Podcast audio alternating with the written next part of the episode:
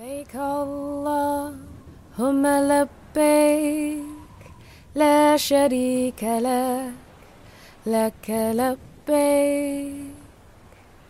إن الحمد والنعمة لك والملك لا شريك لك.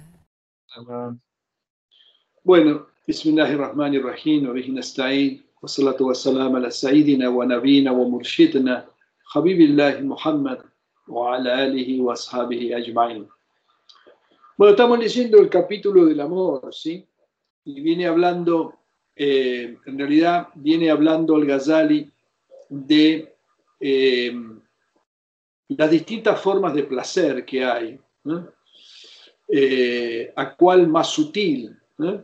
y que los placeres más sutiles, más profundos, son en realidad los más duraderos y, digamos, eh, valga la redundancia, los más placenteros. Eh, y ahora va a hablar, hasta acá llegamos la vez pasada, sobre el placer de ver, o sea que el placer de ver es mayor que el placer de conocer. El placer de ver a Allah es mayor que el placer de conocerlo. Este tema, lo que se llama eh, la, la, visión del rostro de Allah, eh, en la obra principal le dedica toda una sección, ¿no? Ya se sabe, y va a quedar claro en lo que diga, que la visión de Allah se considera algo imposible en este mundo, y sobre eso coincide, el, digamos, la teología en el Islam, eh, y es algo que en realidad está reservado para la otra vida. Y hay una serie de, de indicios en el Corán en este sentido que los va, los va a ir este, desgranando a medida que avance. Para entender esto, o sea, que da más placer la visión que el, que el conocimiento, debes saber que las cosas que pueden ser conocidas son de dos tipos las que pueden concebirse con la imaginación con forma y color, y las que puede percibir el intelecto pero no tienen lugar en la imaginación, como pasa con Allah y sus atributos, y con todo aquello que carece de corporalidad. Es decir, hay cosas que eh, yo puedo concebir con la imaginación, sea porque tengo algún antecedente de ellas, y hay cosas que no puedo concebir con la imaginación. Hay un montón de conceptos abstractos, como por ejemplo, qué sé yo, ciertas propiedades entre los números y demás, este, ciertas eh, eh, cualidades o propiedades eh, geométricas o de las figuras, que son imposibles de captar con la imaginación, pero las capta el intelecto. Bueno, y dice, en realidad algunos de ellos son también atributos suyos, como el poder, el conocimiento, la voluntad y la vida. Para estos atributos no hay una imagen que pueda representar la imaginación. Y lo mismo ocurre con la ira, el amor ardiente, el dolor y el sosiego, que no puede representar la imaginación, aunque el intelecto sí pueda captarlos. Es decir, no le puedo dar una forma, yo puedo me puede venir a la, imaginación la imagen de una persona enfurecida, pero eso no es la ira, ¿sí? O de una persona muy enamorada. O me puede venir, mm, digamos, a la imaginación una imagen sobre el dolor, pero no específicamente la concepción de lo que es el dolor. Tu percepción de todo lo que aparece en la imaginación tiene dos niveles.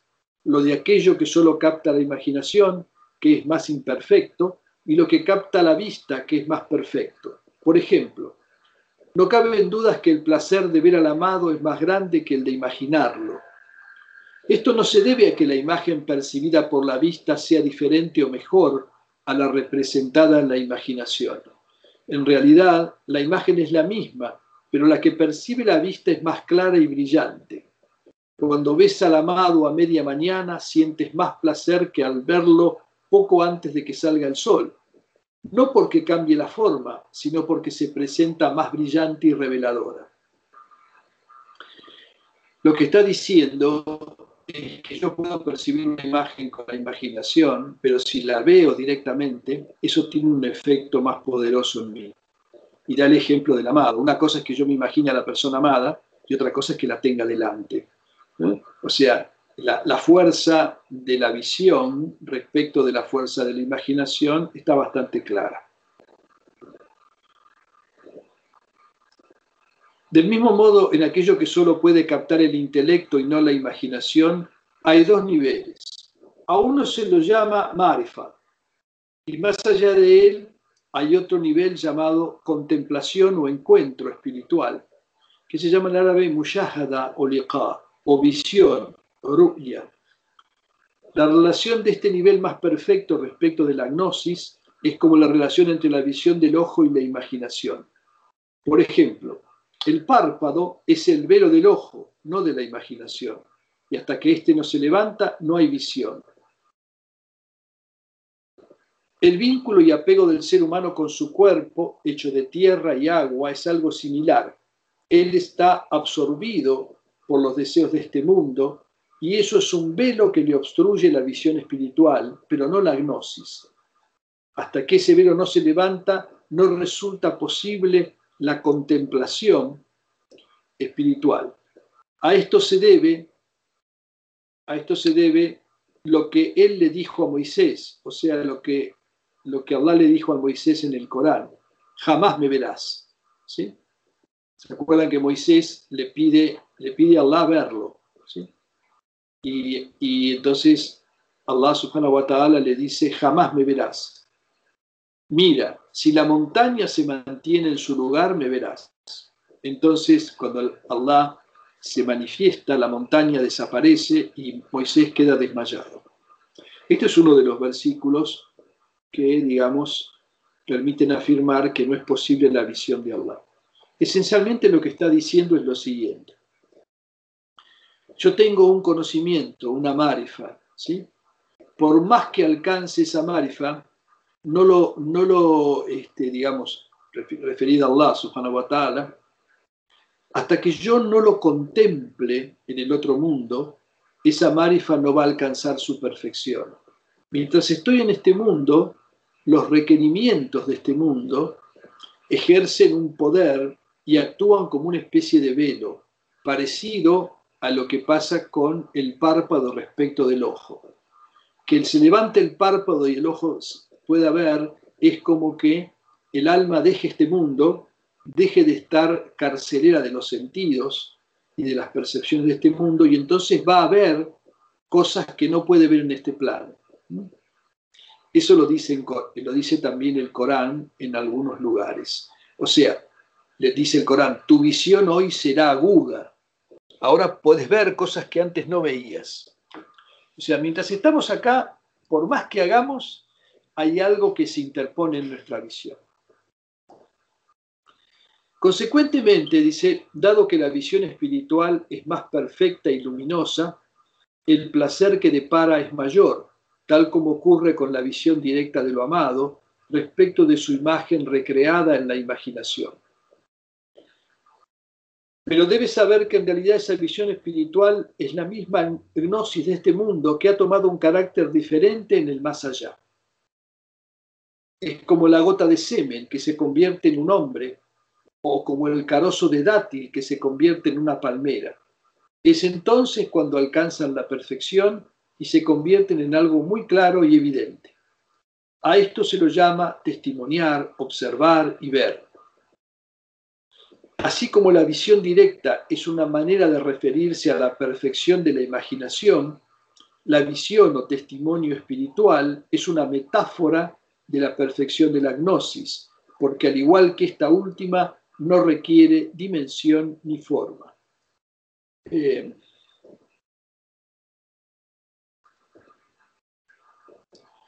el, otro, el otro versículo que, que digamos indica que uno, no puede ver de este mundo es el que dice no lo pueden captar las miradas. Y el que, el que afirma que los creyentes verán a la otra vida es el que dice, ese día algunos rostros estarán radiantes mirando a su Señor. Y dice acá, dice, la marifa que se alcanza en este mundo es lo que llega en la otra vida a la perfección del desvelamiento y la claridad, convirtiéndose en testimonio espiritual. Lo que se llama muyahada, que quiere decir la contemplación directa. No hay diferencia entre lo que se conoce en este mundo sobre, la realidad espiritual y lo que, se testimonia, lo que se testimonia de ello en el más allá, salvo ese incremento de claridad y desvelamiento.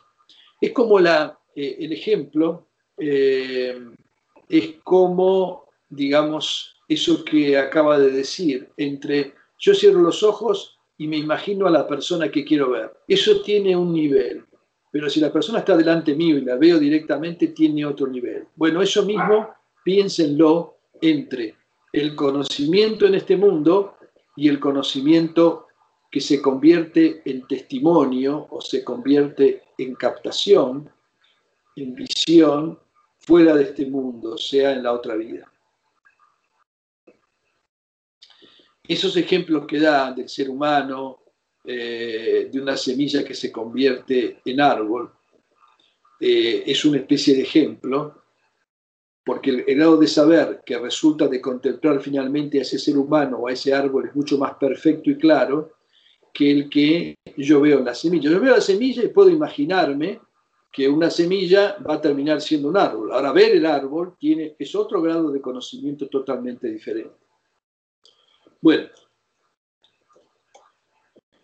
la semilla de la visión espiritual, que pertenece al otro mundo, ¿no? Es por lo tanto la gnosis. Quien no ha alcanzado la gnosis estará privado de la visión espiritual en la otra vida por un velo eterno, porque quien no tiene una semilla no puede plantarla, y mucho menos llegar a contemplar el árbol que surgirá de ella. Cuanto más completa sea la gnosis, más completa será la visión espiritual en la otra vida. Por lo tanto, no supongas que toda la gente verá igual, pues cada uno tendrá una visión acorde con la medida de su conocimiento. Es decir, cada uno verá Allah en la medida en la que ha alcanzado su conocimiento en este mundo. Por esto es que el profeta dijo, por cierto que Allah se manifiesta para la gente en general y para Abu Bakr en especial. Se refería al día de la resurrección, ¿no? O sea, cuando llegue el día de la resurrección, Allah se manifestará para la gente en general y para Abu Bakr en particular. Y esto no significa, comenta el Ghazali, que salvo Abu Bakr, los que estén por debajo de él experimentarán el mismo deleite que él con la contemplación de la manifestación de Allah, sino que experimentarán un décimo de ella si su gnosis en este mundo fue un décimo de la de Abu Bakr. Y esto porque él tenía una semilla de conocimiento que ellos no tenían. Como dijo el profeta, la excelencia de Abu Bakr no es por sus muchas oraciones o ayunos, sino por un secreto que reside en su corazón. Esto también es importante. No tiene que ver eh, tanto con lo que yo pueda ver de una persona externamente en cuanto a devociones. Hay un secreto en el corazón de cada uno de nosotros que debe ser cultivado y que cuya manifestación no es muy clara externamente. Y ese es el secreto ese sir el que finalmente contemplará. Ese secreto, dice, es su tipo de marifa y es la semilla de esa visión, espiritual suya en particular.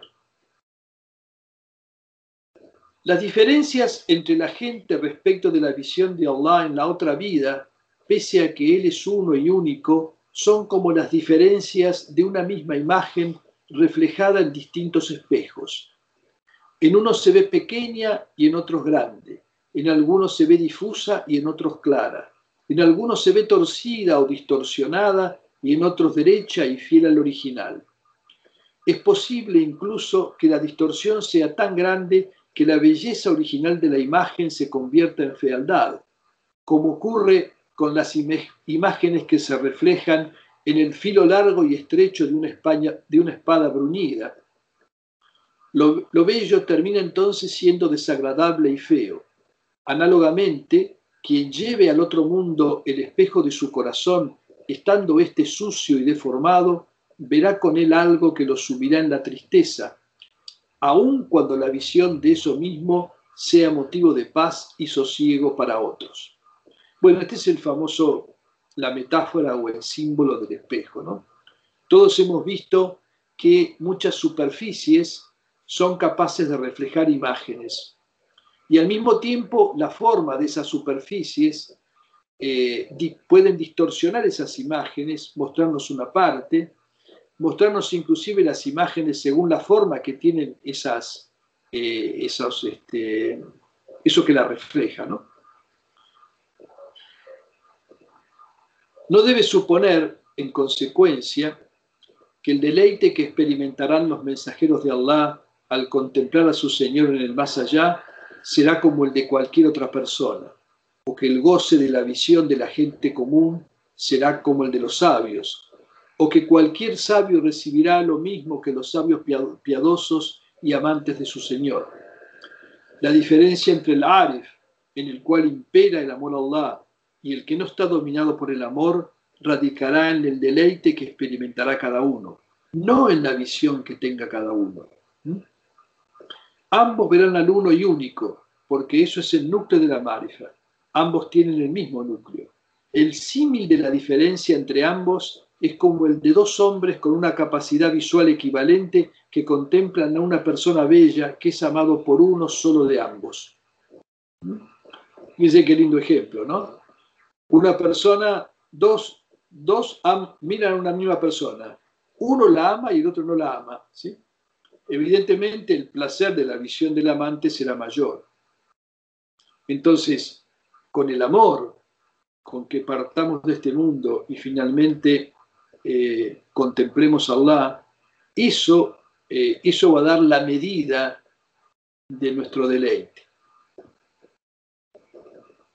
Por ende, conocer la perfección de la, de la felicidad que entraña la contemplación de la presencia divina no es suficiente en tanto no haya amor. Y el amor por el encuentro con Allah triunfa cuando el corazón se ha expurgado del amor por este mundo. Y esto último no se logra si no es con el desapego y la piedad. Y por eso el deleite del gnóstico desapegado es más perfecto. Esto es una cosa así, ¿no? No puede haber dos cosas en el corazón. La única manera en que el corazón sea inundado por el amor de Allah, es que ya no exista allí amor por este mundo. Esto se representa de muchas maneras o con muchos símbolos. Uno de los símbolos que escuché una vez, que, que es muy, digamos, muy gráfico, es que, digamos, el amor a Allah, digamos, es como un, pájaro pequeño, asustadizo, ¿sí? que por ahí se posa en el corazón, pero si escucha algún sonido adentro o ve que hay alguien habitando el corazón, no entra allí. ¿sí? Otra imagen que se usa es el de los celos de Allah. Allah no admite que uno comparta el amor a Él con otra cosa. En fin, hay muchas imágenes para esto.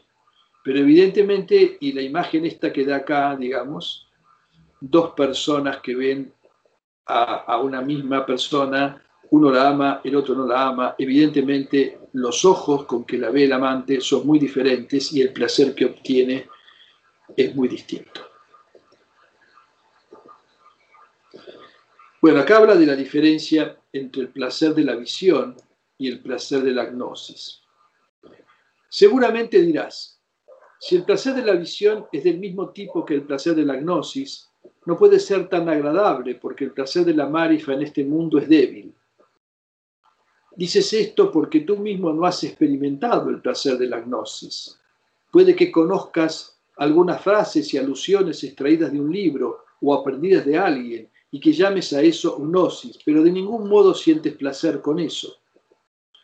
Eres como una persona que llama dulce de almendras a un guiso de verduras y se lo come. No sentirá el placer de saborear las almendras.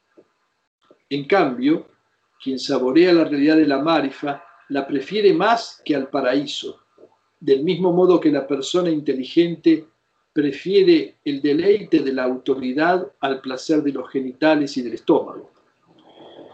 Bueno, eh, se entiende lo que quiere decir, ¿no? En realidad, este, el deleite de autoridad, este es un ejemplo que usó varias veces. Eh, a medida que el ser humano avanza, ¿sí? Eh, pasa de los placeres más, digamos así, más bajos a los placeres más sutiles. Los placeres más bajos, los más animales que hay, que hay en el ser humano, son los de los genitales y del estómago. Pero después el ser humano empieza a apreciar otros placeres. Por ejemplo, el de tener autoridad sobre los demás o el de ser elogiado, o sea, tener poder, ser elogiado, ser reconocido. Empieza a apreciar más esas cosas que las otras. Por ahí no quiere decir que abandone las otras, pero encuentra más placer en eso que en esto otro. Entonces, este, eh, a eso se refiere, es una comparación, no quiere decir que sea lo que, lo que se está buscando. ¿no? Ya lo he usado otras veces. Por otro lado, si bien el placer de la gnosis es inmenso, no es comparable con el deleite de la visión en la otra vida. Es decir, esto, que no, no lo conocemos, eh, porque tenemos una, un conocimiento muy, muy por arriba, ¿no? En vez de un dulce de almendra, nos comemos un guiso de verdura, ni siquiera un guiso de verdura, qué sé yo. Un sándwich de miga comemos nosotros. bueno, eh, si bien el, placer de la gnosis es inmenso, lo que viene después, o sea, el deleite de la visión de otra vida, es incomparable. No es posible aclarar esto para que se comprenda si no se recurre a una alegoría. Supón que un amante mira a su amado de madrugada, cuando todavía está oscuro. Su amor y pasión son débiles por la somnolencia y hay un escorpión y una abeja en sus ropas. Estos lo pican y lo distraen, así de los otros asuntos, preocupándolo y alarmándolo. No caben dudas que ante estas distracciones y menoscabos su placer al mirarlo será débil. Luego sale el sol de repente, el día brilla con su luz, su amor y su deseo reverdecen, las picaduras de los insectos quedan atrás y su alarma se desvanece. Entonces mira a su amado y obtiene un placer inmenso, muy superior al que sintió previamente. El estado del gnóstico en este mundo es así. La oscuridad representa la debilidad de la marifa en este mundo es lo que, lo que dijo hace un rato, ¿no? Mientras estamos en este mundo, podemos llegar a conocer, pero aún así, eh, eso no nos depara un placer tan profundo, y aún cuando lleguemos a un grado muy elevado, todavía estamos encadenados por los sentidos y por las condiciones de este plano. La oscuridad representa la, debilidad de la marifa en este mundo, que es como contemplar la realidad detrás de una cortina. La debilidad del amor es debida a la deficiencia humana, y así seguirá hasta cuando él esté en el otro mundo si no alcanza la perfección del amor. El escorpión y la abeja representan los deseos de este mundo y los distintos tipos de penurias y tristezas que en él nos acechan. Todo esto atenúa el placer del conocimiento. La preocupación y la alarma simbolizan las preocupaciones de la vida, la, obtención del sustento diario, etc. Todo esto cesa con la muerte. El deseo y el anhelo ardiente de contemplar al amado solo se manifiestan plenamente cuando cesan las preocupaciones y las penurias de este mundo. Y esta es la razón por la cual el placer que deparan puede alcanzar la completitud, aunque solo sea en la medida de la gnosis obtenida. Eh, acá había una, observación, esta frase de, digamos, de rabia es muy conocida. Eh, ¿Dónde está? A ver. dónde venía? Eso de que, lo que dice acá, a ver dónde está. Eh, Dice, quien saborea la realidad de la marifa la prefiere más que al paraíso. Entonces, un día le preguntaron a Rabia, ¿qué dices del paraíso? Ella contestó, el vecino, luego la morada. Es así, al-jar, ¿no? Zumma ad-dar. Es decir, primero el vecino que voy a tener. Esto se ha convertido, es, es una, ¿cómo se podría decir? Es una, un proverbio en árabe, ¿no? Eh, este, eh, eh, al-jar, eh, el vecino, luego la morada. Porque cuando yo voy a elegir un lugar donde voy a estar mucho tiempo, en este caso estamos hablando del paraíso, lo importante es quién es el vecino que tengo al lado. ¿Está? Entonces, preocuparse por el paraíso sin preocuparse por el dueño, en algunos casos en vez del vecino dice asaje, o sea, el dueño, y luego la morada, eh, es como una tontería. Eh, ella estaba preocupada por el para, eh, no por el paraíso, sino por el Señor. Bueno, así como el placer que siente el hambriento cuando huele la comida no puede compararse con el deleite de comerla, lo mismo ocurre con el placer de la marifa y de la visión. Y acaba discutir que esa visión del más allá no es como la visión en este mundo. ¿sí? Porque se usa la palabra visión, la palabra ruya, ¿sí? a ver dónde está, creo que acá se refiere.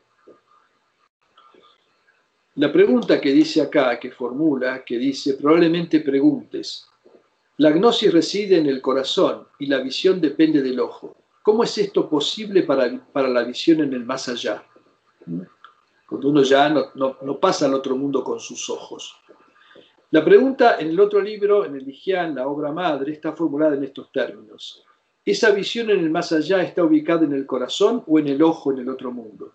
Y la duda surge porque tanto en el Corán como en los hadices se designa con una misma palabra, visión, sea ruya o basar, a la que conocemos en este mundo, que depende de un órgano físico, el ojo, y a la captación de las realidades metafísicas en el más allá. Está usando una misma palabra. Inclusive, eh, la palabra que se usa para la visión en el sueño también, eh, en el sueño veraz, se habla de ruya, en el mismo, digamos, con el mismo sentido. Bueno, para responder esto, es preciso saber que la visión se llama así porque es alcanzar la perfección de lo imaginado, no porque es algo que está en el ojo, porque si él lo hubiera creado en la frente, todavía sería un ojo. ¿Mm? Aquí frente alude al pretendido lugar del pensamiento, es decir, el ojo es un instrumento medio, no la visión en sí misma, ni tampoco el pensamiento. ¿Mm? O sea, el ojo es un instrumento. Sumergirse, pues, en discusiones sobre su ubicación es mera suposición y no nos interesa. Más bien, puesto que se menciona la palabra visión y externamente depende del ojo físico, debes creer que en el más allá el ojo participa de alguna manera. Debes saber que el ojo del más allá no es como el ojo de este mundo, porque este último solo ve superficies y formas, y el del otro mundo ve sin superficies. No le está permitido discutir o ir más allá de esto a los iletrados, porque no tienen la capacidad para comprenderlo. De todas maneras, hay algo en el Corán eh, al cual se refiere, que es la basira, o sea, hay una visión que es una visión de otro tipo, en la cual la, la palabra basira viene de la misma raíz que basar, visión. Pero es una, es una visión de otro tipo que, con la cual vemos con el corazón las cosas. ¿eh? Y esa manera de ver, como dijo, no es, un, no es la manera de ver espacial que tiene el ojo, donde detecta superficie, formas, perspectivas, etc. Por la misma razón que la carpintería no es un oficio para simios, Incluso todo erudito que se ha quemado las pestañas estudiando el derecho, los hadices y la exégesis coránica es también un iletrado en este sentido y no es tu tarea dilucidarlo. Más aún, incluso quien ha avanzado en el estudio de la teología racional es también un iletrado respecto de la realidad de esta cuestión, porque el teólogo es el rector y edecán de la creencia de los iletrados. Él es quien resguarda lo que llega a conocer el común de la gente con las evidencias de las tradiciones proféticas más relevantes, preservándolas así del desvío de la innovación herética porque conoce el arte de la polémica. Bueno, acá hay varias cuestiones, ¿no? Eh, dice así, por ejemplo, los señores de la visión interior no se preocupan por esta discusión ni le prestan atención, porque la persona inteligente se come la verdura y no pregunta por el huerto. y quien ansía ver a su amado está dominado por su anhelo y no le preocupa si lo que ve ha sido creado en su ojo o en su frente. Bueno, y después habla de los, de los teólogos, ¿no? Inclusive el, mejor de los teólogos es un, iletrado, es un ignorante respecto de esto. La función del, del de alguna manera, es impedir que se bandee demasiado el tema de la creencia y que cualquiera agarre para cualquier lado, eh, y le pone, digamos, o define los límites de lo que se llama la akida, o sea, el dogma, la creencia, sobre la base de las fuentes más relevantes y más conocidas y claras, que son las expresiones claras del Corán y los hadices auténticos. En cuanto a la marifa en sí misma es otra cosa que la teología. Y la gente de la, de la gnosis, lo que se llama ahlul marifa, ¿sí? esos a los que se saluda cuando se hace la ceremonia de la valla, de la valla ¿no? Assalamu alaikum y ahlul marifa. Esa gente es de otro tipo. Dado que esta discusión no es apropiada para un libro como este, nos ceñimos a lo dicho hasta aquí. Bueno, ¿cómo obtener el placer de la gnosis y el amor a Allah? Es muy probable que digas, un deleite en el cual se olvide el placer del paraíso es inconcebible para mí. Pese a todo lo que se ha dicho sobre esto, si no es posible alcanzar ese deleite de la gnosis y el amor, ¿se puede al menos lograr la fe en él? El tratamiento para esta situación tiene tres partes. La primera es que reflexiones en todo lo que se ha dicho previamente, pensando mucho en ello hasta que te quede claro que las palabras no entran en el corazón solo escuchándolas una vez. Esto es, es así, ¿no? O sea, hay partes de esto que si uno las quiere comprender, tiene que ir, volver sobre esto muchas veces. Por eso es que los sheikhs repiten tantas veces algunas cosas es como machacar siempre sobre lo mismo, hasta que finalmente, en alguno de esos, de esos golpes, finalmente el clavo entra. Y eh, finalmente lo entendemos. La segunda es que sepas que los atributos humanos en relación con el deseo y el placer no fueron creados todos al mismo tiempo. El primer deseo que se manifiesta es el del niño por comer, y él no conoce otra cosa. Cuando se aproxima a los siete años, aparece en él el deseo de jugar, al punto que es capaz de renunciar a comer para ir a jugar. Alrededor de los diez años surge en él el deseo de embellecerse acicalándose y usando ropas finas, y es capaz de abandonar el juego en aras de esto. Cuando tiene 15 años se manifiesta en él el deseo sexual y de unión con el sexo opuesto. y toda su pasión se concentra en procurar eso.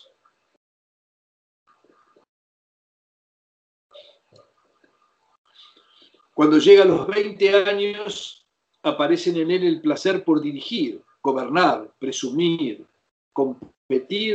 ascender en grado y jerarquía.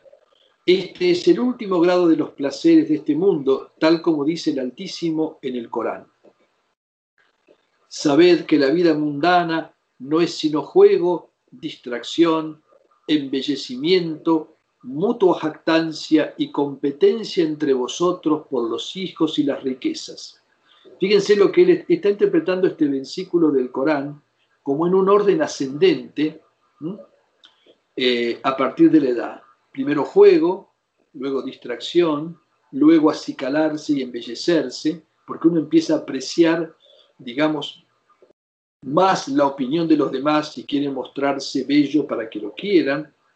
Después la jactancia mutua, compitiendo por lo que uno consigue en este mundo, de riquezas, de más hijos, que, bueno, siempre la familia numerosa y la riqueza son signos de poder y de haber logrado más.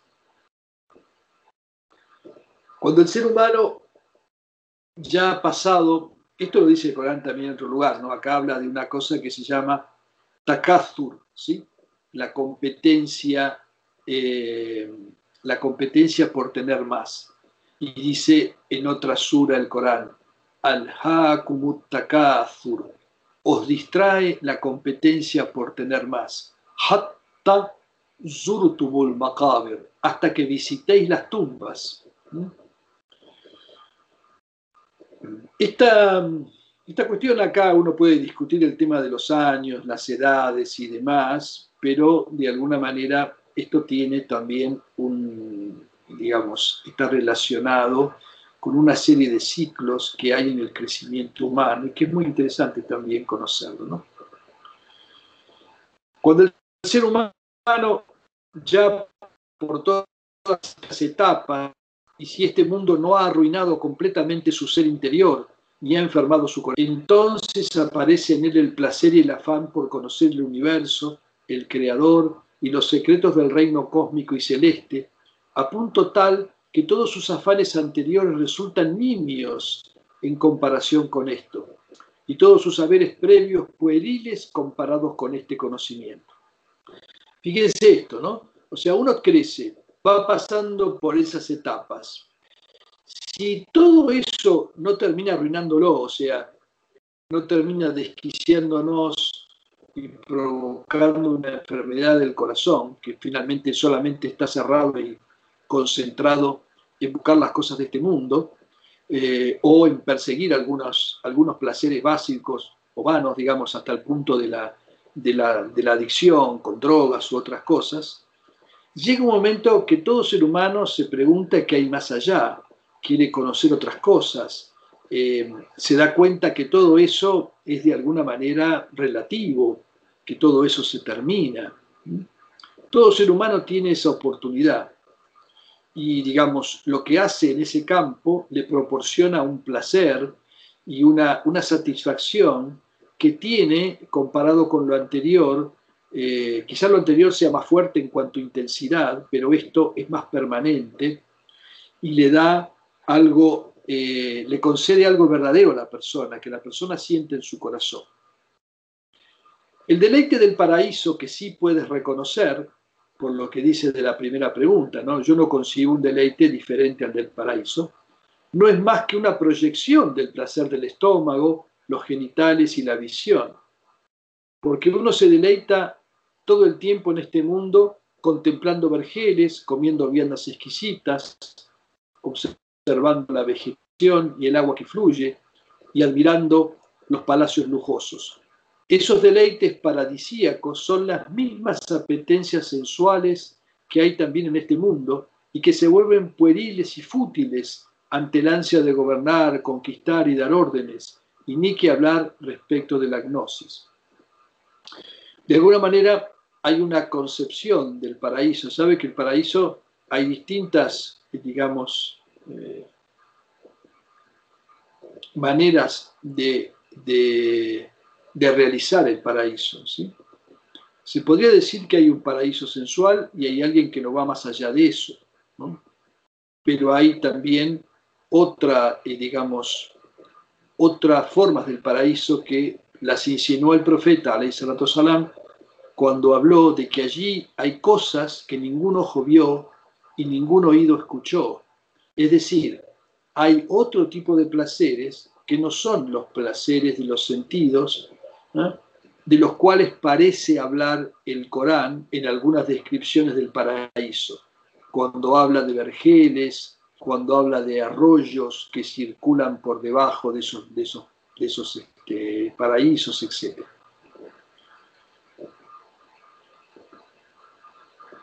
Una prueba de esto es que hay monjes que se aprisionan a sí mismos en un monasterio alimentándose solo con un guisante por día, por ansias de fama y jerarquía y del placer que éstas le deparan.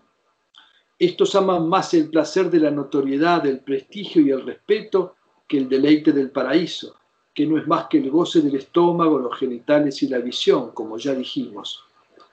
Esto que está diciendo acá es que puede ser que alguien se entregue a enormes austeridades por el mundo, o sea, por la fama, por el prestigio. De hecho, todos conocemos casos de personas que por, por gozar de esos, de esos placeres que pertenecen a este mundo, se someten a circunstancias que son infernales, de, digamos, eh, físicamente, de vida y, muchas otras cosas más. Acá da el ejemplo, el ejemplo de esos monjes que están haciendo esas, digamos, esas austeridades, pero no están pensando en su Señor, sino que en el fondo de sus corazones están pensando en la notoriedad mundana, ¿no? Por ende, el deleite de la fama y el poder, que vuelve pueriles el goce de todos los otros afanes y apetencias, es a su vez superado por el placer de la gnosis. Tiene fe en todo esto, en que el goce de la fama supera y opaca los placeres sensuales, porque lo has experimentado, mientras que un niño que no ha alcanzado ese grado no tiene fe en ello ni lo entiende. Si quisieras explicarle el goce del poder, serías incapaz de hacerlo. Esa misma impotencia e incompetencia que tú sientes ante el niño, la siente un Aref ante ti por tu ceguera para captar el deleite de la gnosis. Pero no obstante, si tienes un poco de inteligencia y reflexionas, eso dejará de estar oculto para ti. La tercera parte del tratamiento es que estudie los estados espirituales de los gnósticos y escuche sus dichos, porque pasa como con el eunuco o el impotente, que, no conocen lo que es el placer sexual, pero ven que los hombres gastan todo lo que tienen y se desviven por conseguirlo. Y esto les permite comprender algo de esa pasión y deleite que está más allá de ellos. O sea, cosas que no se pueden transmitir.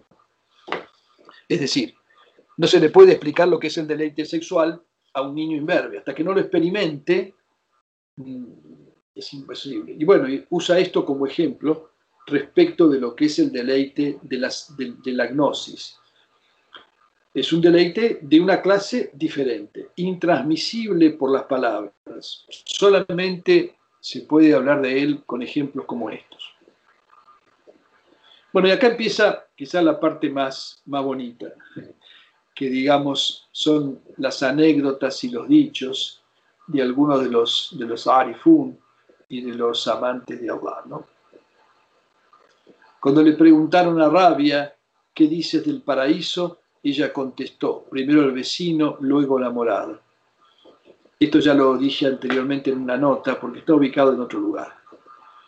Abu Sulaiman ad-Darani decía, por cierto que Allah, Allah tiene por cierto siervos a los que no los distrae de él el temor al infierno ni la esperanza del paraíso. ¿Cómo entonces podría este mundo distraerlos de él? O sea, hay Aibadullah, o sea, siervos de Allah que no están ni preocupados por, ni temen el infierno, ni anhelan el paraíso. Voy a pensar que el mundo puede distraerlos. Ellos están mucho más allá de eso. O sea, han superado otra distracción mayor que esa, que la de este mundo que es la distracción del otro mundo. Hay también una distracción del otro mundo. ¿Qué estoy esperando en ese otro mundo? ¿Estoy esperando el jardín o estoy evitando el castigo? Hay algo más allá de la recompensa y el castigo. Bueno, ese es el estado de los Arifun. Uno de los hermanos en la fe de Ma'ruf al-Karji le preguntó, Abu Mahfuz, ¿qué es lo que te impulsa a la adoración y a apartarte de la gente? Pero él se quedó callado. Insistió el hombre, ¿es el recuerdo de la muerte? ¿Y qué es la muerte? inquirió Ma'aruf. Recordar la tumba y el Barzah, le dijo el que le preguntaba. ¿Y qué es la tumba? El temor al infierno y la esperanza del paraíso. ¿Y qué es eso? dijo Maruf.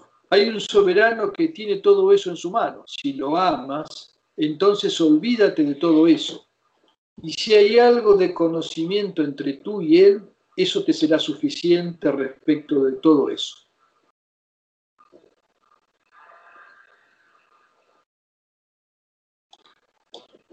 Entienden, ¿no? Lo que quiere decir Maruf.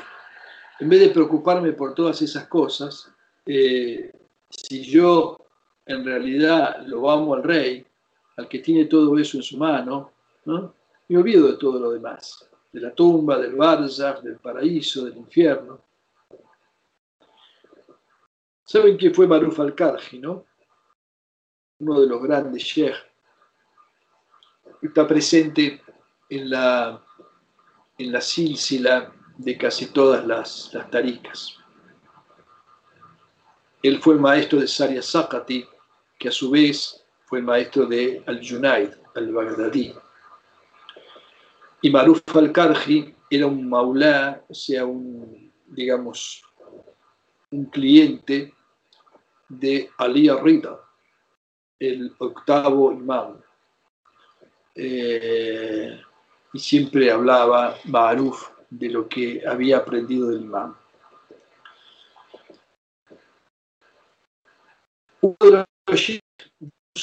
Al-Hafi, cuando ya había muerto, y le preguntó, ¿qué ocurrió con Abu Nasser al-Tammar y Abdel Wahab al-Warraq? Al? Estos dos son dos fulanos, vamos a ver, me, me acuerdo, Este Abu Nasser Atammar era un sufí de Bagdad, célebre por su desapego y ascetismo. Y era un, un zika, un zika, o sea, una, una autoridad en la transmisión de tradiciones. Probablemente era sobrino de Bishr, se dice que su abuelo era el Haris, el padre de Bishr. Y Abdel Wahab ibn Abdel Hakam al-Baghdadi al-Warraq eh, era, es un piadoso tradicionista de Bagdad, uno de los preferidos del imam Ahmad ibn Hanbal. Warraq quiere decir que era un librero, o sea, andaba con los libros, ¿no? Este, eh, o, los escribía o hacía copias y demás. Aparte, un tradicionista. Y él respondió, bueno, esto es un sueño, ¿no? O sea, el que el sheikh tiene un sueño con Bishr al-Hafi, Bishr el descalzo, así esa sería la traducción. Ya la historia la conté alguna vez de por qué andaba descalzo. Este, hasta que una vez tocó la puerta de una cosa y, alguien le preguntó, una niñita le preguntó de adentro, ¿quién es? Villa el descalzo. Dice, si no, si no, este, no estuvieras tan orgulloso de estar descalzo, digamos, te abriría la puerta. Bueno, porque al final se terminó creyendo, digamos, para decirlo así, bueno, pues es una interpretación, ¿no? Esa, ese hecho de andar descalzo por el mundo para no preferir una sandalia a la otra, según una, historia que se cuenta sobre él. ¿no? Entonces Villa le responde cuando le pregunta por estos dos en el sueño, porque se sabe que en el sueño, eh, cuando uno ha visto a uno de los sauriá, lo, lo ve realmente y puede pedirle información sobre el otro mundo. Y él respondió, los dejé un tiempo junto a Allah comiendo y bebiendo en el paraíso. ¿Y tú? le pregunta. Allah sabe lo poco que me gusta comer y beber, entonces me concedió contemplarlo, le respondió Villa. o sea, le dio algo mejor. ¿sí? A esos dos, uno un gran tradicionista y otro este, un hombre del desapego, a esos dos les dio, los dejó comiendo y bebiendo en el paraíso. A mí sabe que no me gusta comer y beber, entonces me permitió verlo. Ali ibn al-Muwaffaq contaba, vi en un sueño que yo entraba al paraíso y veía allí a un hombre sentado ante una mesa servida, y a quien dos ángeles, desde la derecha y la izquierda, le daban de comer bocados de exquisitas viandas. Y luego veía a un hombre parado en la puerta del paraíso que examinaba los rostros de la gente, dejando entrar algunos y rechazando a otros. Los dejé, yendo más allá hasta el recinto de la santidad, Hazirat al-Quds, ¿no? Y vi en el pabellón del trono a un hombre con la, vista fija mirando a Allah sin pestañear. Entonces le pregunté a Ridwan, Ridwan es el, el ángel custodio, ¿no? ¿Quién es este? Y me dijo, es Ma'aruf al-Karji. Adoraba a Allah sin temor a su infierno ni anhelando su paraíso, sino solamente por amor a Él. Y por eso se le permite ver a su Señor hasta el día del juicio de resurrección. Y dijo que los otros dos eran Bishr ibn al-Harith y Ahmad ibn Hanbal.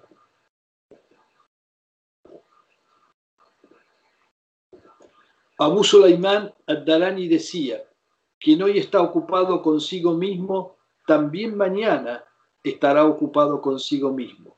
Mas quien hoy está ocupado con su Señor, mañana también estará ocupado con su Señor en el fondo este, hay que reflexionar en estas cosas que dice, ¿no?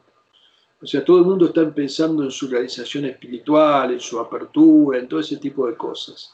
Y en realidad simplemente, simplemente se trata de ocuparnos de nuestro Señor y de entregarnos a Él, y, de no, y que de ninguna otra cosa ocupe nuestros corazones.